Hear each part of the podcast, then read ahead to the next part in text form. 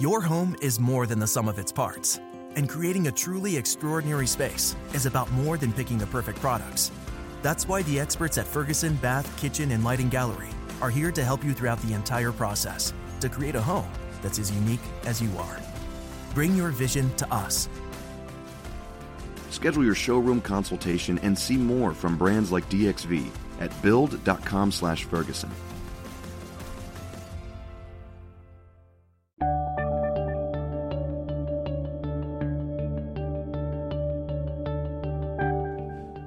Bienvenidos a Lactando, capítulo 20 del 19 de abril de 2016.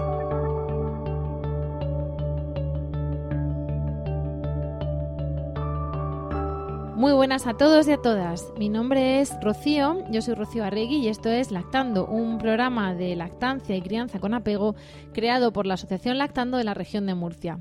Hola a todos, hoy estamos un mes más con vosotros, con vosotras y es un honor para mí estar acompañada por Verónica. Buenas tardes, Verónica. Buenas tardes. Y por Esmeralda. Buenas tardes, Esmeralda. Hola, buenas tardes.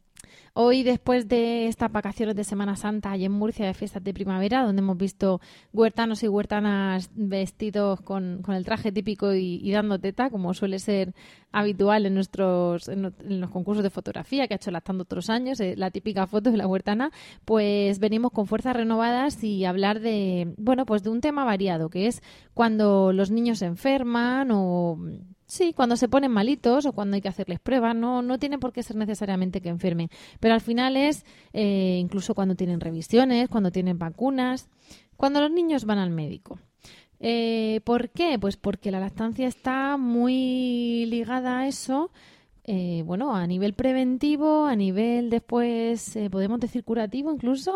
Sí, de prevención, Claro. reducir eh, la duración de la patología, de los procesos. Vamos a hablar de todo eso porque, porque está muy relacionado y porque además a todos nuestros bebés, por suerte en este primer mundo, pues tenemos esas visitas, esas revisiones del niño sano, ese calendario vacunal y, y bueno, pues tenemos que abordar ese, ese asunto.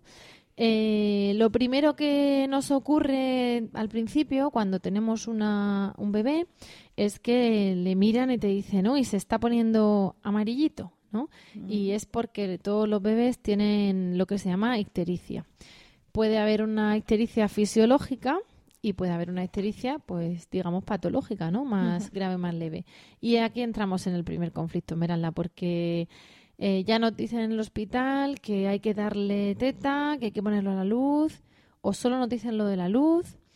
Eh, algunos hospitales nos lo ponen debajo de la lámpara, mm, no dejan estar a la madre debajo de la lámpara con el nene, le, le gritan a la madre que no se le ocurra darle teta en la lámpara, otros lo contrario, en fin, ya empezamos con los Sí, sí, criterios. Incluso llegó, hubo una temporada en que se llegó a suspender la estancia materna durante dos o tres días para comprobar que esa no era el problema y decían luego de volver a reintroducir la lactancia. El tema de la ictericia. la Cuéntanos qué es la que- ictericia para empezar. Mira, la ictericia no es otra cosa que una, un- un aumento en sangre de, de una sustancia que se llama bilirrubina, que se crea por la degeneración de los glóbulos rojos. Todos los bebés nacen con una cantidad de glóbulos rojos un poquito más alta, su cuerpo más o menos lo va metaboli- metabolizando y eh, crea unos residuos. Esos residuos también están muy presentes en la primera caca, que es el meconio.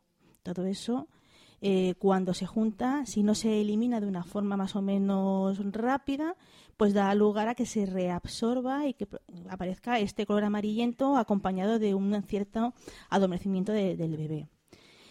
Eh, como te he dicho, la evolución del tratamiento de la ictericia pues ha tenido también sus más y sus menos. En un principio incluso se ha llegado a suspender la lactancia materna porque se veía que los bebés incluso se ponían más amaritos con la leche. O sea, que hay una, una ictericia fisiológica que tienen todos los bebés, Sí, sí. Pero cuando la cosa pasa de castaño oscuro es cuando se supone que intervienen Claro. de forma Es que los niveles dispar. de bilirrubina van, a- van cambiando en función del día de nacimiento del bebé y dependiendo de distintas situaciones que no vamos a meternos en ellas porque tampoco es cuestión aquí de profundizar. Eh, lo que sí que está demostrado es que eh, hay una correlación directa entre niños que se ponen más amarillitos y niños que tienen problemas a la hora de instaurar la lactancia. Y todos los consejos para prevenir estos problemas es simplemente eh, ponerlo cuanto antes al pecho, ofrecer pecho en la primera media hora de vida, asegurarnos que le damos un mínimo de 12-15 veces teta al día. Porque el tema de la, de la bilirrubina en exceso también eh, se supone que afecta al, hígado. Estoy hablando. Son metabolitos, eh, sí. la vía enteroempática está muy relacionada con esto. Necesitamos, sobre todo, que la, el meconio, que es la primera caca que tiene el niño en el intestino, abandone su cuerpo cuanto, antes. posible. Entonces todos sabemos que el calostro tiene una cuanto antes le demos, pues antes, saldrá, ¿no? Cuanto antes ocupemos ese intestino con calostro, antes saldrá con el meconio. Y, el, y, el, calostro no con agua ni con suelo glucosado, porque está demostrado que no es nada beneficioso introducir esos, esos productos. Vale, entonces eh, la cuestión es o sea, es, curioso porque tú dices que se ha visto una mayor relación de problemas de instauración de la estancia con bilirrubina alta, pero al mismo tiempo está demostrado que los nenes de teta tienen la bilirrubina un poco más alta que los de vive. Pero la Porque se supone que es como que vamos a hablar de andar por casa, ¿no? Se supone que es como que la eliminan más de golpe, ¿no? Entonces hacen un pico más elevado, pero es menos peligroso o es más natural, porque para lo que estamos diseñados, porque antes se han equilibrado los niveles. Exacto. Si no tenemos una histericia fisiológica, nos ponen bajo la lámpara. Aunque es la lámpara. Cuando las cosas se salen un poquito ya de los rangos seguros, eh, te ponen bajo la lámpara, que es una lucecita, que se supone que ayuda a metabolizar esos productos de desecho que son tan peligrosos. Eh, y ahí sí que es cierto que nos indican que no podemos tocar el bebé, que no se puede mm, dar mm, teta de manda, que tienes que dejarlo el mayor tiempo posible, que no se te ocurra meterte debajo de la lámpara con el bebé. Pero hemos visto fotos de mamás con bebés debajo de la lámpara. Se puede. Con sus y antifaces. Se debe continuar dando lactancia materna y hay que animar al hospital a que se siga informando porque hay determinados hospitales ya eh, a nivel europeo y aquí en España eh, que lo que hacen es propiciar precisamente eso. Que el bebé reciba su fototerapia del pecho de su madre. Entonces podemos pedirlo. Mm. De hecho, la Asociación Americana de Pediatría dice que la mejor manera de prevenir la ictericia es recomendar tomas frecuentes durante los primeros días, de 8 a 12 tomas cada 24 horas como mínimo, independientemente de la lámpara o demás, sin separar, sin la necesidad de separar a la madre del bebé. Sí, lo que hemos dicho. Dando mm, pecho a demanda, asegurarnos de que hay una adecuada transferencia de leche, vigilando que se expulsa convenientemente el meconio, no vamos a llegar ni siquiera a utilizar la lámpara. En el caso de que haga falta utilizar la lámpara, seguir con nuestro pecho con la demanda que hemos tenido eh, hasta entonces de un mínimo de 10-12 tomas y sobre todo no darle agua, no darle suero porque ese tipo de hidratación no va a hacer que su bilirrubina eh, varíe. Mm, lo que necesita ese niño es leche y sobre todo leche materna. Vale, entonces al final todos los nenes van a tener esa histericia en mayor o menor grado porque es algo fisiológico y salen tranquilamente y, vemos que la lactancia es lo que lo, mágico hasta en esas cosas, ¿no? Ya estuvimos hablando en su momento en los en los podcasts de embarazo de que al final el calostro además se adapta a las necesidades de ese bebé tanto si eh, nace a las 40 semanas como a las 37 y que cada uno es distinto, ¿no? Entonces, para mí forma parte de la, de la magia, ¿no? de ese tipo de, de la magia de la lactancia, por decirlo así, de que, de que es un, parte del engranaje, claro, es un alimento vivo y, nos se adapta perfectamente. Entonces, nos llevamos a nuestro niño y, bueno, vamos a pensar que al nene no le pasa absolutamente nada, pero tenemos unas revisiones y tenemos unas vacunas. Y ahora ronda mucho la idea de la tetanalgesia y de la tetanestesia. ¿Eso, ¿Eso qué es, Verónica?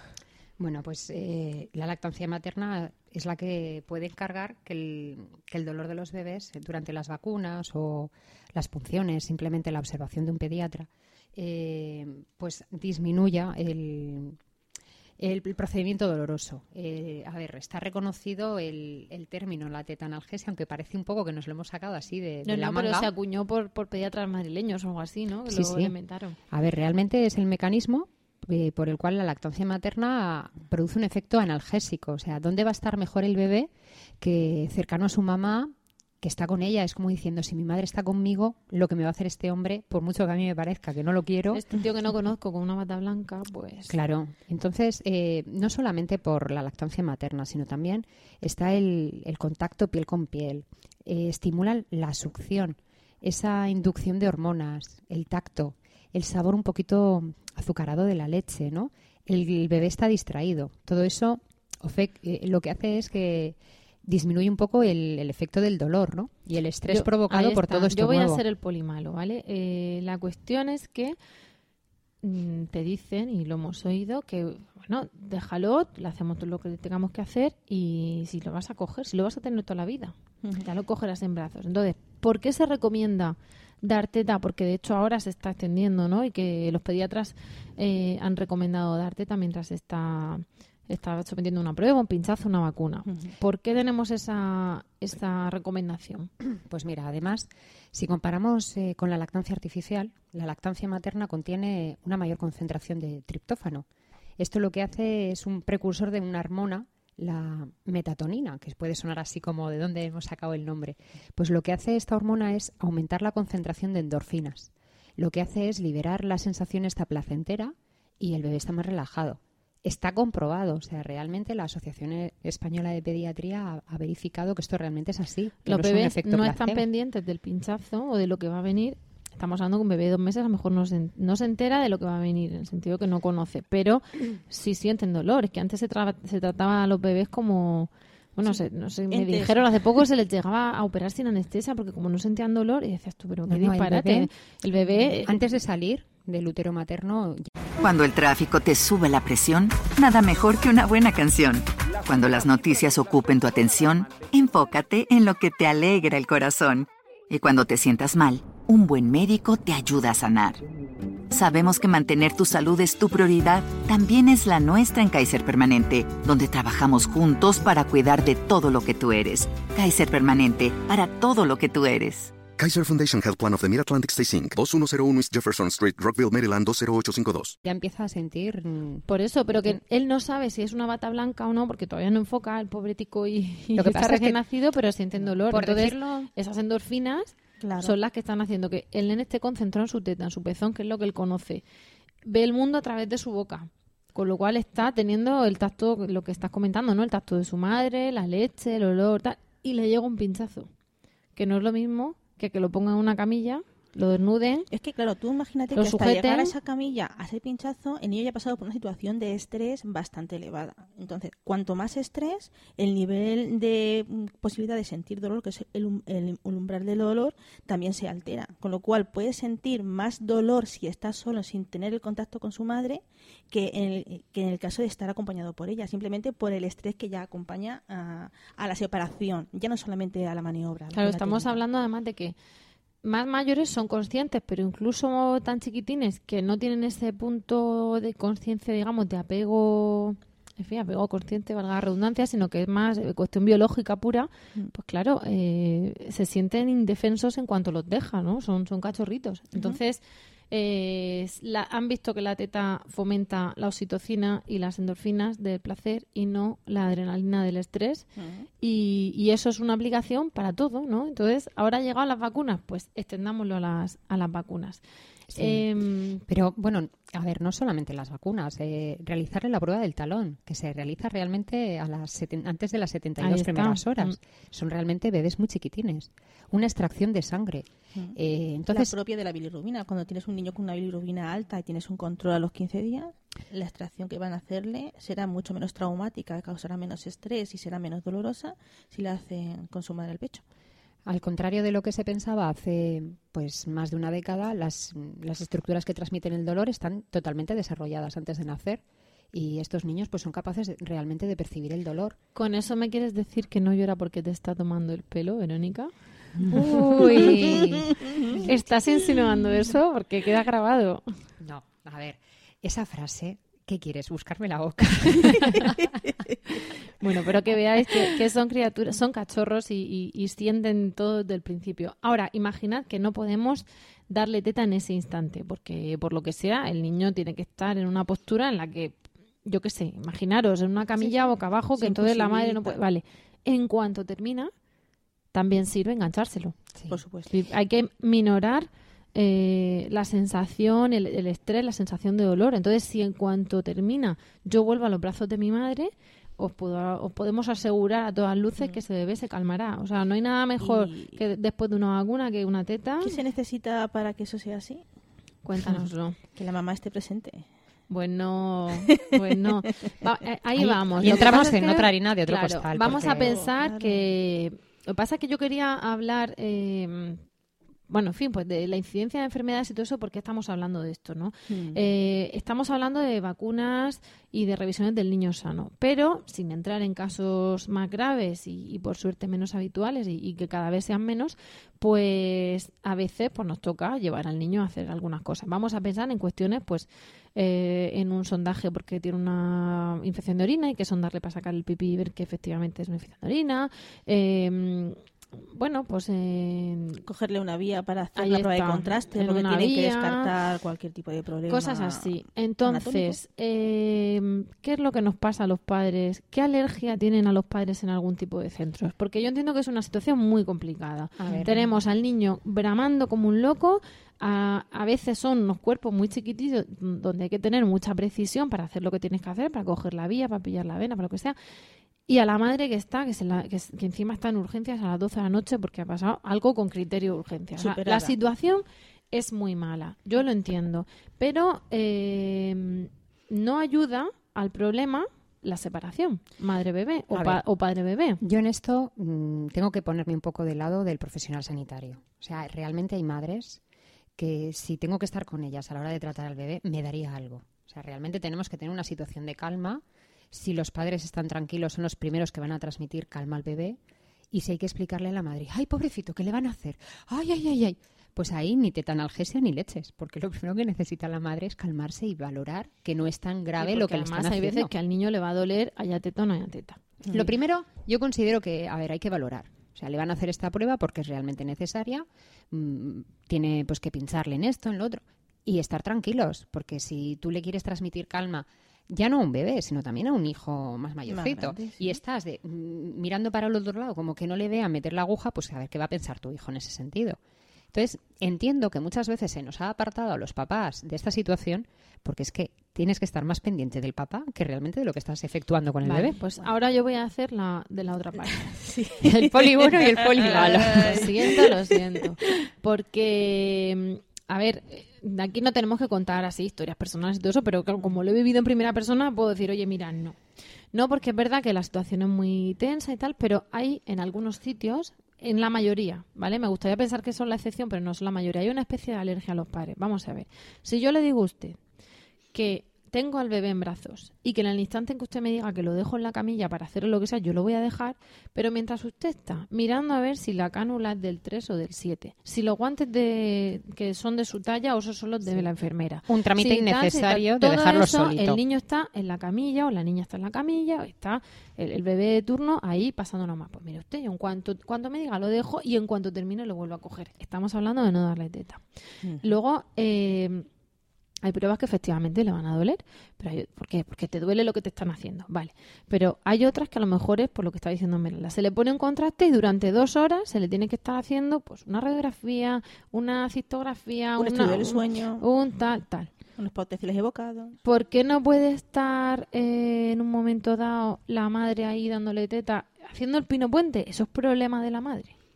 O la madre dándole la mano. Pues, que Pues- porque te dicen, no, no, si no hay, no hay riesgo de radiación. ¿Sabéis lo o que me no, dice o es problema tuyo que no vas a dormir, mi o que vas a estar aquí de Mi pie. intuición me dice que hace falta un poquito más de tiempo de ese profesional para explicar los pasos que van a ir dándose eh, con ese niño. Y ese tiempo muchas veces mm, no está disponible. que ya les gustaría a ellos tenerlo. Pero yo estoy pensando incluso en niños pequeños en el que a los padres le han explicado más o menos lo que van a hacer, pero al niño no hay que explicar nada porque es un bebé. No, no, yo estoy hablando de explicar con los en ese padres. tipo de No cosas diálogo. te han cerrado con un biombo. No, no, los padres fuera. Oiga, usted, ¿cómo los padres fuera? No, mire, yo me voy a poner aquí. Usted no me va a echar, porque yo tengo derecho a estar aquí con mi hijo.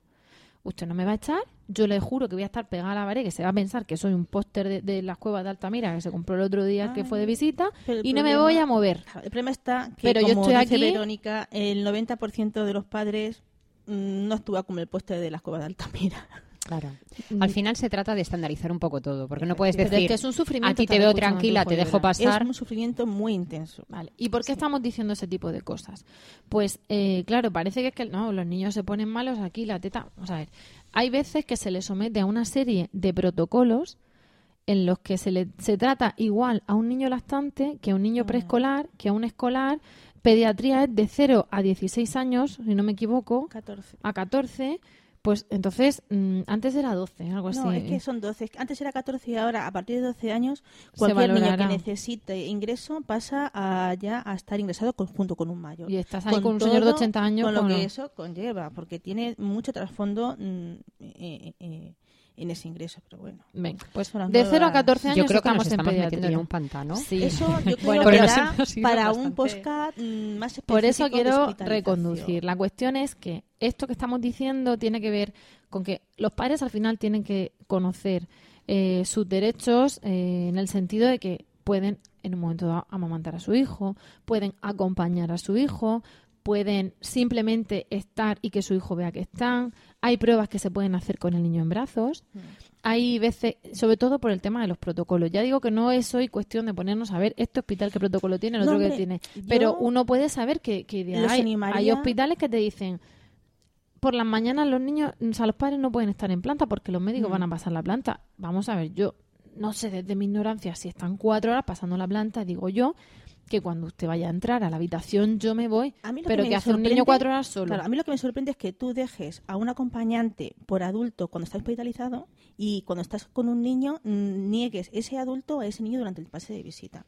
Me Es sorprende. que tú imagínate cuatro horas un niño solo de Por dos eso- añitos Si porque no- están pasando Hombre, la solo, planta. Solo no está porque se queda al cargo de un personal sanitario que quiero creer que está constantemente un personal ese sanitario que lo hace genial de 10 y que está formado de 10 y no tenemos ni una pega. Pero no la padre. única pega es que esa persona no es ni su papá ni su mamá. que no puede darle todos los brazos que el niño demanda porque es normal. Vale, entonces- Mm. Yo animaría a los padres a que si tienen más interés en estos asuntos, se lean la Carta Europea mm, de los niños hospitalizados, que tienen eh, colgada en cualquier soporte de tanto de la Sí. Organización Mundial de la Vosotros Salud os podéis de meter, si de ponéis Pediatría. derechos del niño hospitalizado en Google, os salen sobre todo los que hizo, eh, los que publicó UNICEF, ¿vale? Entonces aquí también estamos hablando de niños hospitalizados mucho tiempo, ¿no? Pero al final, eh, bueno, pues se llama Carta Europea de los Niños Hospitalizados, es una resolución del Parlamento Europeo y, y al final se puede extrapolar a todo. O sea, se dice que tiene derecho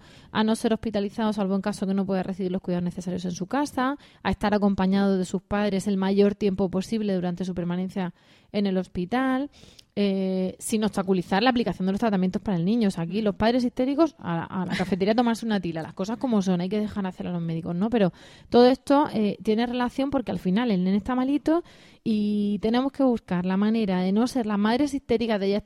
Cuando el tráfico te sube la presión, nada mejor que una buena canción.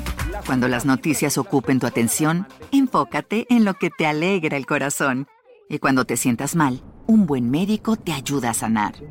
Sabemos que mantener tu salud es tu prioridad, también es la nuestra en Kaiser Permanente, donde trabajamos juntos para cuidar de todo lo que tú eres. Kaiser Permanente, para todo lo que tú eres. Kaiser Foundation Health Plan of the Mid-Atlantic Stay Inc., 2101 East Jefferson Street, Rockville, Maryland 20852. ¿No se merece tu familia lo mejor? Entonces, ¿por qué no los mejores huevos? Ahora, Egglands Best están disponibles en deliciosas opciones. Huevos clásicos, de gallina libre de jaula y orgánicos de Egglands, que ofrecen un sabor más delicioso y fresco de granja que le encantará a tu familia. En comparación con los huevos ordinarios, Egglands Best contiene la mejor nutrición como 6 veces más vitamina D, 10 veces más vitamina E y el doble de omega 3 y B12. Solo Egglands Best. Mejor sabor, mejor nutrición, mejores huevos. Visita egglandsbest.com para más información. Aquí está de la teta y tampoco a asumir porque sí que el nene está dentro, que es protocolo y tal. ¿Por qué digo también esto de los protocolos? Bueno, os, os invitamos a ver este tipo de esta- este listado de derechos de la Carta Europea de los Niños Hospitalizados. ¿Por qué digo esto de los protocolos? Porque hay un protocolo que me da pavor con el tema de la tetas. Miradla, que es el protocolo del ayuno cuando hay pruebas médicas. Ay, Dios mío. Sí, es que es una cosa muy, muy intensa. Tú cuando tienes a un niño que necesitas eh, hacerle una analítica. Vamos a poner, no a poner ya una cirugía que se supone que precisas de un ayuno más largo, que en caso de un lactante que se eh, alimenta solamente de leche, a ser un líquido claro, estaríamos hablando de unas tres o cuatro horas, ¿vale? Es que hay analíticas por las cuales ni siquiera necesitan estar en ayunas, ¿vale? Solamente en el supuesto de que tengas que hacerle una prueba con una determinación de glucosa o con parámetros muy, muy, muy, muy concretos, sería eh, estaría indicado mantener a un lactante en ayunas. Pero es que nos están indicando muchas veces dejar a nuestros hijos pequeños eh, sin tomar ningún tipo de alimento ni líquido insólido desde las 12 de la noche. Pero, claro, pero cuando te dicen que al ser un lactante eh, va a ingresar a las 9 para operar hmm. y que esté desde las 4 en ayunas?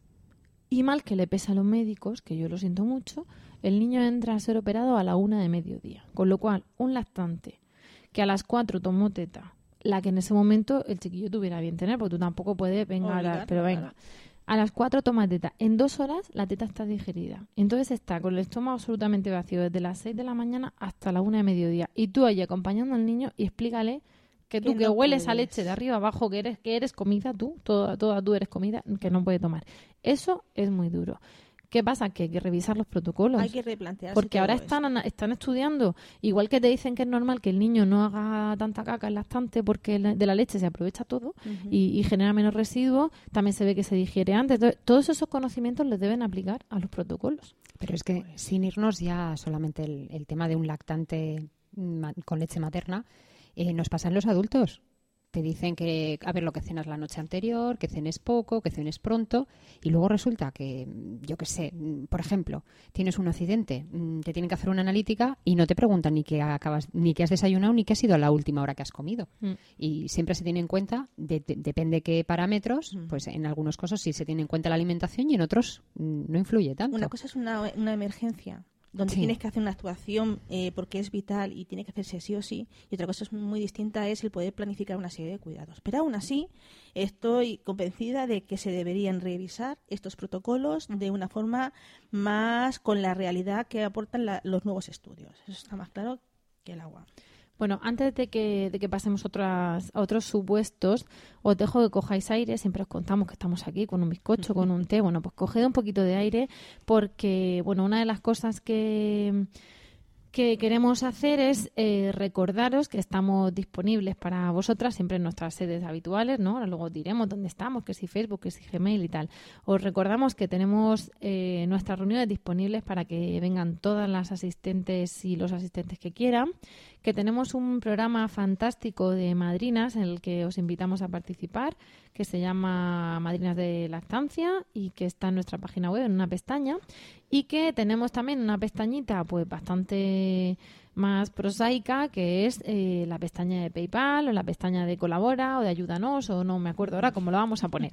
Bueno, como acabamos de cambiar la página web, os invitamos, estamos en ello, os invitamos a que paséis a, a verla y bueno, pues como esto al final somos una mamá que recibimos cero por nuestro trabajo, que lo hacemos absolutamente por amor al arte y, bueno, que nuestro único objetivo aquí es ayudar a más mamás y difundir el mensaje, pues si te gusta lo que hacemos, si estás si te hemos ayudado y quieres contribuir, pues bueno, pues tenemos esa casilla y tenemos además pues las vías abiertas a cualquier comentario, agradecimiento a través de, nuestras distintas puertas, ¿no? De Facebook o lo que sea. Así que lo decimos, bueno, para que tengamos ahí un, feedback con vosotros y con vosotras y, recibamos vuestras sugerencias, vuestras inquietudes y el que quiera, bueno, pues sí, la muestra monetaria del agradecimiento para que sigamos extendiendo esto.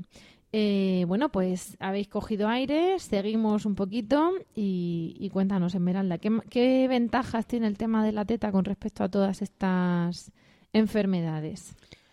A ver, ahí, tengo que saltar. Atención. Ahí tengo que saltar. Lo siento muchísimo, pero ¿qué ventajas tiene la teta? No. ¿Qué inconvenientes tiene la lactancia artificial? Ya, nena, pero es que. ahí me he puesto ya.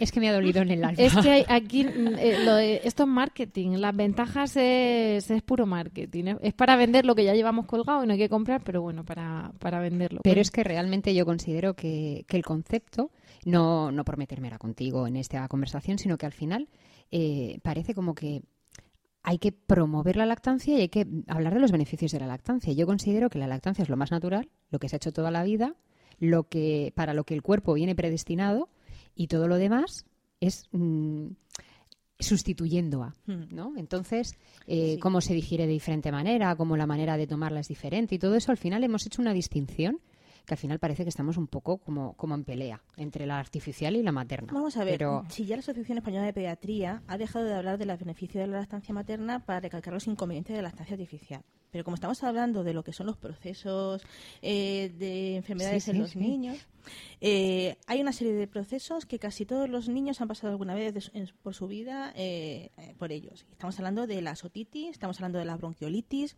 estamos hablando de las infecciones de orina o una simple gastroenteritis, que son cosas de andar por casa que muy poquitas familias se han salvado de algún proceso de estos en lo que llevamos de invierno. Ujú.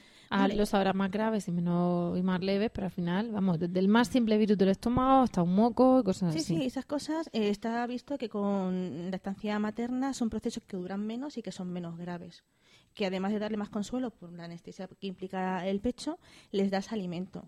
Eh, no hace falta suspender la lactancia cuando un niño tiene diarrea. Eh, es más, lo que tienes que hacer cuando un niño, por ejemplo, además de diarrea, vomita, es volver a ofrecerle pecho en cuanto el niño esté receptivo a ello. No hay que dejarlo en ayunas, ni darle líquido, ni darle agua, salvo con situaciones muy concretas. De hecho, es muy frecuente que los niños cuando estén cuando están malos del estómago no quieren absolutamente nada, pero ni arroz blanco, ni yogur, nada, quieren brazos salvo teta. teta. Y se alimentan con teta. Y pediatras fantásticos te dicen, ¿quiere teta? Pues teta. Otra cosa que nos puede indicar que hay algún problemilla, cuando un bebé que mama de una forma normal, tienes una buena instauración de la lactancia y sin motivo aparente deja de mamar, de succionar, hay que preguntarse si una de las posibles causas es porque tenga un leve dolor de oídos, ¿vale? Porque muchas mamás que nos O cuando rechaza un pecho, o cuando rechaza un porque al final porque le puede doler el oído que apoya Exacto. el otro. Entonces, ahí no es ponernos histéricas, no es sacar las cosas del contexto, simplemente es una pequeña rutina a tener en cuenta, ¿vale? Pues explora los oíditos, presiónale lo que es en el pabellón por la parte de delante. Si el niño, niño hace un gesto de dolor, plantea llevarlo al pediatra para que le revise sus oídos, porque puedes estar ante una otitis muy precoz. ¿Y qué pasa con los bebés amamantados y las otitis frente a bebés de vive?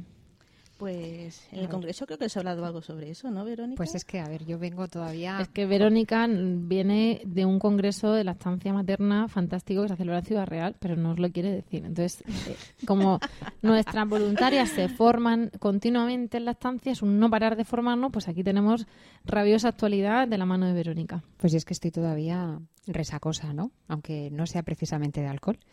Pero en el Congreso de Fidel bueno, ha sido maravilloso, organizado en Ciudad Real por la Asociación de Grupo de Apoyo a la Lactancia Oro Blanco. Se han tratado muchísimos temas. En, en nuestro Facebook eh, podréis ver un, un enlace de compartir una especie de resumen de, de lo que allí se ha tratado, porque la verdad ha sido intenso, muchísima información. Y, y una de las cosas que más me ha llamado la atención, hablando con una amiga que dio tetita muy poquito tiempo, cuando yo le he pasado el, el enlace de, del resumen y demás, ay, si es que me da más ganas de tomar más tiempo teta, si es que realmente eh, hemos visto, volviendo a lo que ha dicho antes Rocío, para que esto no sea el poli bueno y el poli malo, hemos visto muchas ventajas del hecho de, de mamar. Eh, cuando realmente la succión es efectiva, estamos mm, trabajando mucho una parte de la mandíbula, toda la musculatura, eh, y todo eso vamos, influye muchísimo en el desarrollo para, mm, para más adelante, ¿no? Eh, influye a nivel de las otitis, de las audiciones, a nivel de la dentadura. Porque hemos de- dicho que los músculos de la cara no se desarrollan igual mamando que tomando vive. Es que no tiene nada que ver. Yo creo que hay un concepto un poco equivocado de, de que el biberón se, cuest- se, se toma... No, no, a ver. El biberón es glu, glu, glu, glu, glu, glu, glu, por mucho que compremos el más maravilloso que haya en el mercado, anticólicos, antirreflujos y anti todo lo que sea, y realmente se ve. O sea, es algo totalmente latente. Cuando tú ves un bebé al pecho, se ve cuando está haciendo una succión efectiva y cuando está haciendo una succión con deglución. Esa succión se nota- efectiva se supone que llega hasta el oído, que una de las cosas que decimos es que se tiene que ver cómo el nene mueve la oreja, que no chupa como si fuese una pajilla. Y claro, eso mueve el oído, eso fomenta que Eso haya hace que se ventile más oxigenación, claro, y, Efectivamente. y- y menos incidencia de otitis, que no significa, como le- es que el mío de biberón no se ha puesto nunca malo, Perfecto. es que el mío de teta se ha puesto un montón. Vamos a ver, son estadísticas. Cada niño es distinto. El ambiente en el que se haya criado un niño no tiene por qué ser igual en el que se ha criado otro. Y además no sabemos el niño de, de pecho cómo habría estado ante En esa misma caso. enfermedad si hubiese tomado Vive. Ahí está. Es que son muchos factores los que hay que tener en cuenta. Vale, si nosotros tenemos un niño amamantado, ¿qué es lo que nos suelen decir los pediatras? Ante un ingreso, ante, ante un virus, porque la, la cuestión cuando tiene el típico virus del estómago es, vale, perfecto, teta. Ah, toma teta, no hay problema. Y se relajan, porque ven que ese niño ya no se deshidrata porque va a querer tomar teta. Con ín- índice de ingresos hospitalarios. Bajan bastante. Y cuando son están en ingresados son de menos dura- Y tiempo, claro, Sí. tiempo de hospitalización. Además, hay dos, mm, son dos cosas. Por un lado está el que lo necesitan menos y por otro lado también está el miedo de la madre de, no, no, para que me lo ingresen y yo no pueda darle teta y a ver qué hago y me lo tenga que sacar, pues a no ser que sea realmente un caso grave, pues generalmente mm, vamos al pediatra, consultamos, nos da unas pautas y a no ser que sea un caso estrictamente necesario, eh, muchos ingresos mm, o muchas visitas a Se urgencias resuelven de otra manera. o se atrasan. Voy a Pero- esperar pero a mañana a ver cómo claro, evoluciona. Pero es que además está demostrado, podéis entrar a la Asociación Española de Pediatría, que hay menor incidencia de enfermedades y en esas enfermedades menos ingresos hospitalarios y Claro. menos tiempo de Es que ingreso tú Ten en hospitalario. cuenta que a través de la leche está tomando los anticuerpos que tú como madre has creado frente a los patógenos que hay en su entorno. Entonces, Somos una vacuna no, Somos continua. una vacuna con patas, señoras. Entonces, eh, somos una vacuna bastante barata, con lo cual, quieras o no, eh, imposible que eso lo puedan emular con el biberón. Imposible. Luego hay otra cosita que sí también me gustaría eh, hacer notar y es en relación a los bebés que en las consultas de pediatría o que las mismas mamás ven que hacen poco peso. Porque eso no es realmente un bebé que tenga que estar necesariamente enfermo. Y sí que hay algunas pautas que podemos aconsejar a los papás a seguir en el caso de que tengamos pues ese pequeño problema. ¿m? Eh, además de asegurarnos de que están tomando toda la leche que el bebé quiera, de que la transferencia de leche es efectiva, o sea que la mamá, además de producir leche que la produce, eh, eh, su hijo la está tomando de una forma adecuada, mm, también tenemos que saber que hay un supuesto y es en el caso de que tengan una pequeña infección de orina en el cual el peso se puede quedar estancado. Entonces es otra cosa muy frecuente que vemos bastante y en la que la Asociación Española de Pediatría, no cualquier institución rara ni nosotras mismas, simplemente ese organismo aconseja a sus médicos pediatras que le hagan una pequeña analítica de orina. Sería una Vale. buena herramienta de trabajo. Incluso cuando hay infecciones de orina, bien porque el niño es tendente, bien porque hay alguna patología, o bien simplemente porque hay Un una infección de orina, eh, los urólogos hoy en día recomiendan, o sea, o no es que recomienden, es que una, o sea, les parece genial, ¿vale? El hecho de que un bebé tome teta, porque en sus estudios, evidentemente ya de hiperespecialización de urología y de urología pediátrica en concreto, han visto que es menor el índice de repeticiones de recidivas de infecciones de orina en bebés amamantados, pues también por porque Por al final esas defensas y al mismo tiempo eh, uno de los problemas que puede haber de riñón, de reflujo, de pequeñas calcificaciones, vamos, las piedras en el riñón de mayores, bueno, pues pequeñas calcificaciones que hubo obstrucción así de los conductos de los uréteres, también es mucho menor en el caso de bebés amamantados, porque el calcio de la leche materna es menor que el calcio de los biberones, pero es más biodisponible, es decir, se absorbe mejor, con lo cual es eh, para hacer una comparación de andar por casa es como cuando te hablan de las aguas minerales que te dicen no sé cuánto por ciento de residuo seco pues vendría a ser algo así es decir al final la teta nos está ayudando a que nuestro bebé tenga menos infecciones de orina y tenga menos posibilidad de cálculos en el riñón y todo y todas esas cosas Bueno, esto que hemos hablado de, de menos visitas y demás, yo me voy a remitir un poco, ya teniendo presente lo del Congreso de FEDALMA.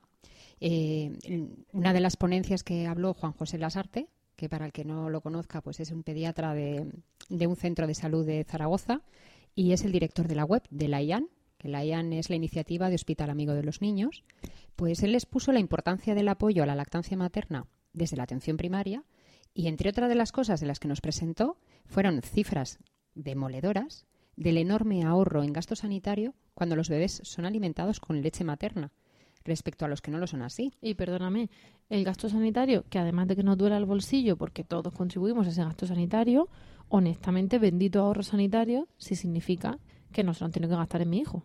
Eso es. ¿no? O sea, Mayor es que parece salud, que es como un poco, menos ¿no? absentismo laboral. O sea, es que al final Claro, por es una supuesto, pescadilla. Las madres o los padres que no tienen que... Cuéntanos bueno, así un mm, par de cifras.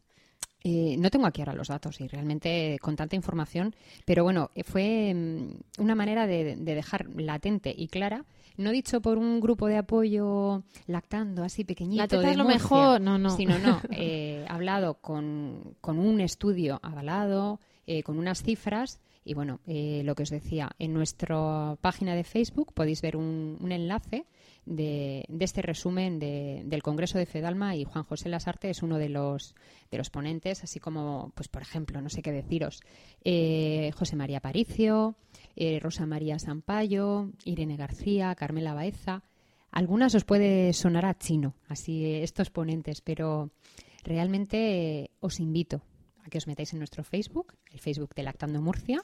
Lo y- tendremos esto recién colgadito. Sí, eh, para que tengáis un fácil, un fácil acceso, para que mm, veáis pues que le- esto es mm, no es un invento, seguimos estudiando, seguimos formándonos, hay profesionales que creen realmente en ello y nos están intentando poner las cosas más fáciles para que cuando vayamos al médico y, le digamos, pues mira, me lo quiero poner a la teta mientras para que no llore, pues no nos miren como esta mujer, ¿De dónde sino que se- Además, se, normalice, Por lo ¿no? menos que, se- que- Claro. que lo hayan oído una vez. Claro, el- en, en eso voy a decir una cosa, a lo mejor queda un poco feo, pero yo quiero pedir que a las mamás y a los papás que una vez es complicado, porque tenemos, sobre todo si es porque está malito, tenemos el susto en el cuerpo, no es por la vacuna y tal.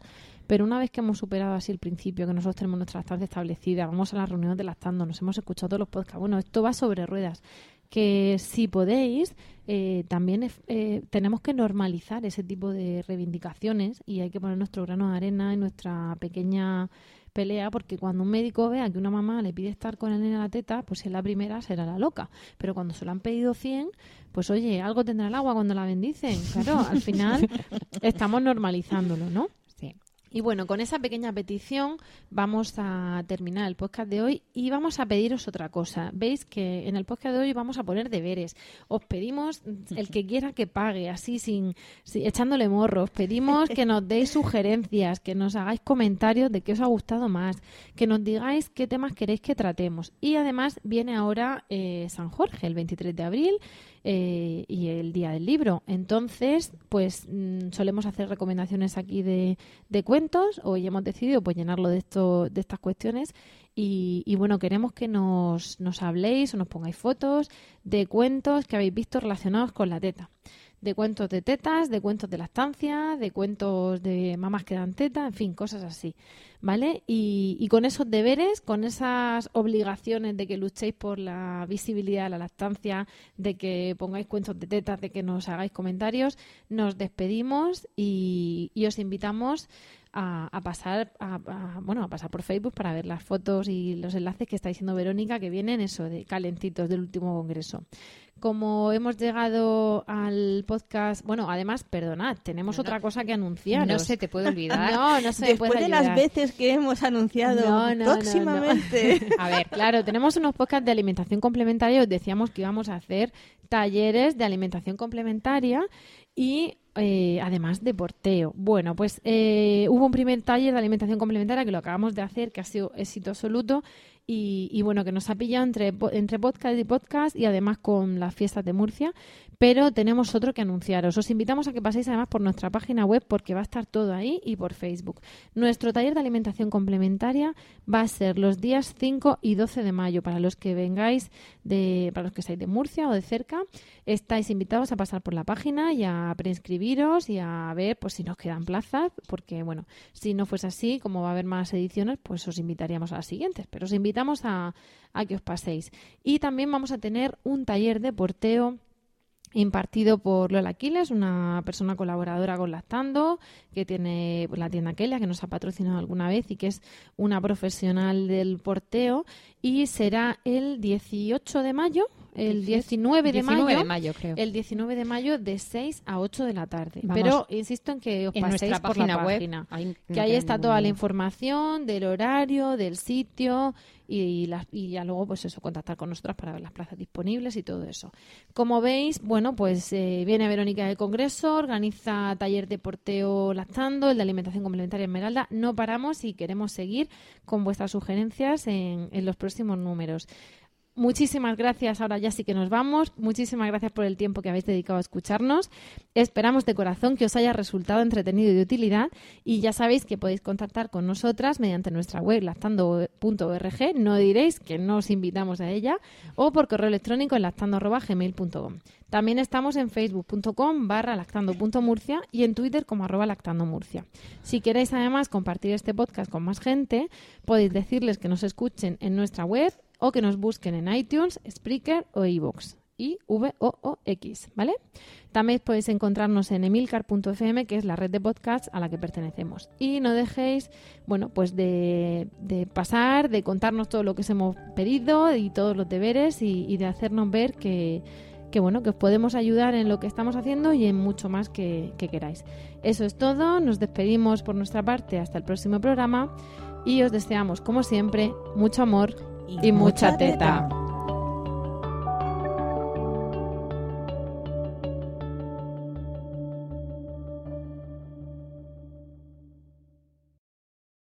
Cuando el tráfico te sube la presión, nada mejor que una buena canción.